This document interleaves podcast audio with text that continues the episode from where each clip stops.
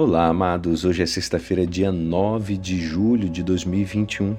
E hoje a nossa igreja nos convida a meditar juntos o Evangelho de São Mateus, capítulo 10, versículos 16 a 23.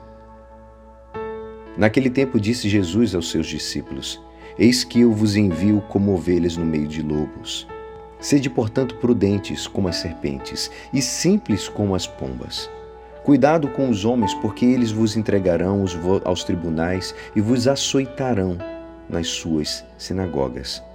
Vós sereis levados diante de governadores e reis por minha causa, para dar testemunho diante deles e das nações. Quando vos entregarem, não fiqueis preocupados como falar ou o que dizer. Então, naquele momento, vos será indicado o que deveis dizer. Com efeito, não sereis vós que havereis de falar mas sim o Espírito do vosso Pai, é que falará através de vós. O irmão entregará à morte o próprio irmão. O pai entregará o filho. Os filhos se levantarão contra os seus pais e os matarão. Vós sereis odiados por todos por causa do meu nome. Mas quem perseverar até o fim, esse será salvo.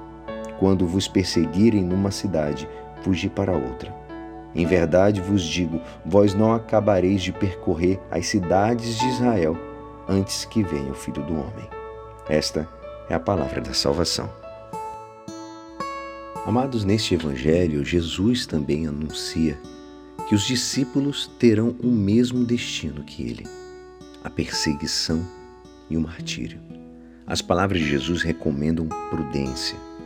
A fuga nem sempre é sinal de covardia, pelo contrário pode ser ditada pela prudência, a não arrogância. Jesus manda que não se corra inutilmente o risco do martírio.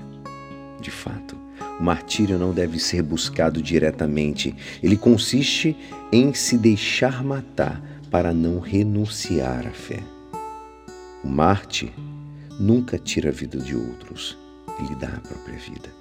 Por isso é um abuso chamar de Marte o terrorista que comete atentados. Isso não é absolutamente martírio. Jesus anuncia que os discípulos serão levados aos tribunais e julgados, mas isso será ocasião para um testemunho público e para anunciar ainda mais o Evangelho.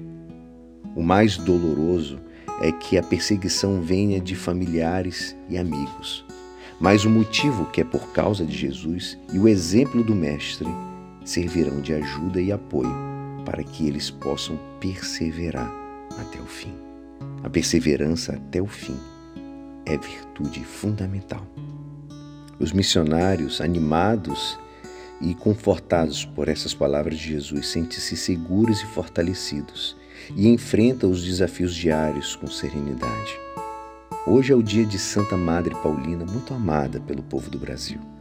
Ela costumava dizer: vão sempre para frente, mesmo quando sopram os ventos contrários. As dificuldades, amados, se superam quando agimos para a glória de Deus. Possamos ter sabedoria, perseverança e fé. E é assim esperançoso que esta palavra poderá te ajudar no dia de hoje que me despeço. Meu nome é Alisson Castro e até amanhã. Amém.